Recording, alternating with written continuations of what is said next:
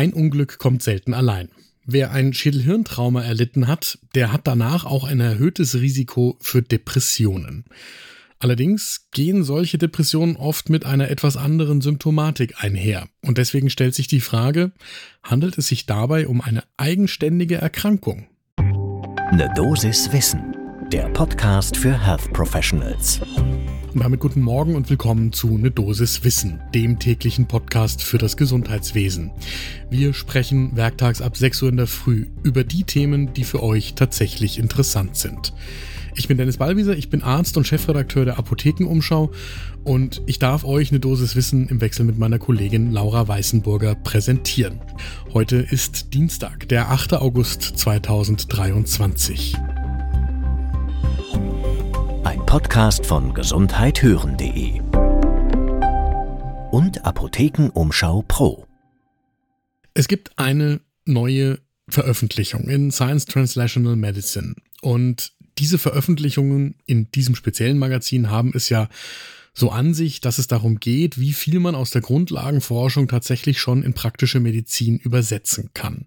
Und in dieser Veröffentlichung wird die Frage aufgeworfen, ob man eine Depression nach einem Schädelhirntrauma als eine eigenständige Erkrankung ansehen kann und dann auch anders behandeln müsste.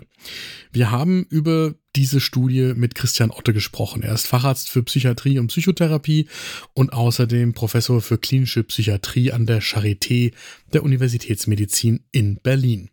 Das lohnt in jedem Fall einen genauen Blick zum ersten Kaffee des Tages. Nach einem Schädelhirntrauma ist es so, dass zwischen einem Fünftel und der Hälfte der Patientinnen und Patienten anschließend eine Depression entwickeln. Und diese Depression, die äußert sich teilweise anders als bei anderen depressiven Patientinnen und Patienten, sagt uns Christian Otte. Die Patienten sind nach einem Schädelhirntrauma irritierbarer, sie haben weniger Impulskontrolle und auch häufiger kognitive Probleme. Dann gibt es da so etwas wie ein pathologisches Weinen und Christian Otte sagt, es könnte auf so etwas wie stärkere Affektlabilität nach einem Schädelhirntrauma hindeuten.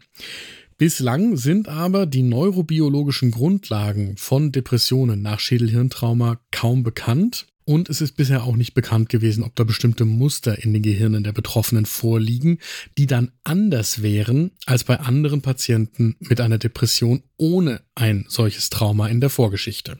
So, und genau vor diesem Hintergrund hat ein Team um Shen Siddiqui vom Brigham and Women's Hospital in Boston eine Studie an mehr als 200 Erwachsenen durchgeführt, die in einer speziellen Variante des funktionellen Kernspins untersucht worden sind.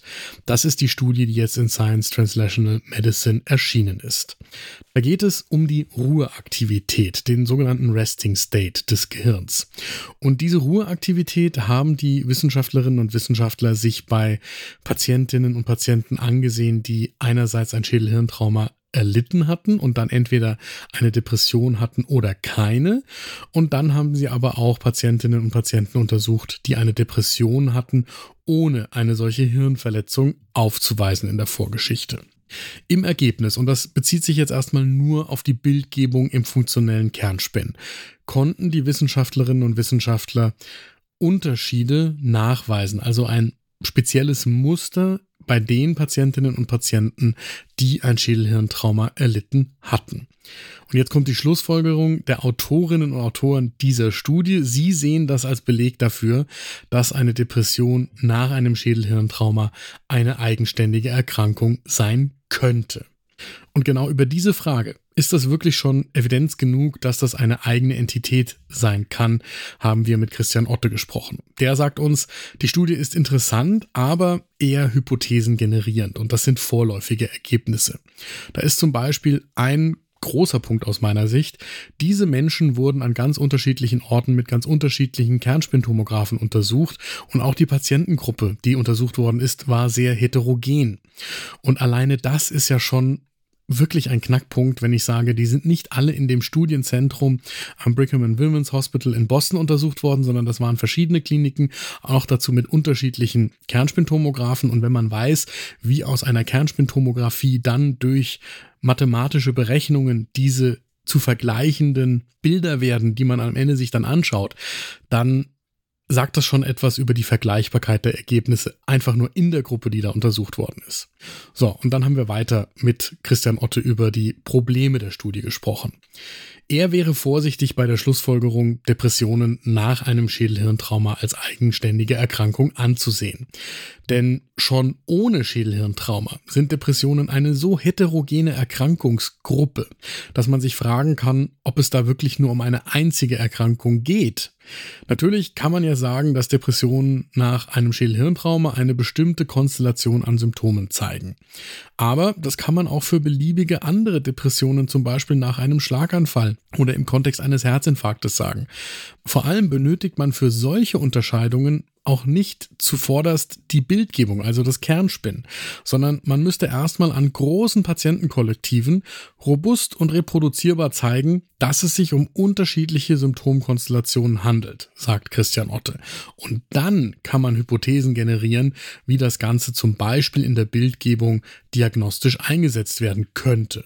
Mit dazu gehört natürlich auch, dass man noch keinen eindeutigen neurobiologischen Mechanismus kennt, warum es manchmal nach einem Schädelhirntrauma zu einer Depression kommt und manchmal aber auch nicht. Es gibt zwar Theorien, also zum Beispiel, dass das Schädelhirntrauma für Entzündungsreaktionen sorgt, zur Neuroinflammation im Gehirn führt und diese Entzündungsreaktionen dann in Verbindung gebracht werden mit der Depression, aber erneut, das sind Hypothesen. Und was heißt das Ganze jetzt für die Praxis?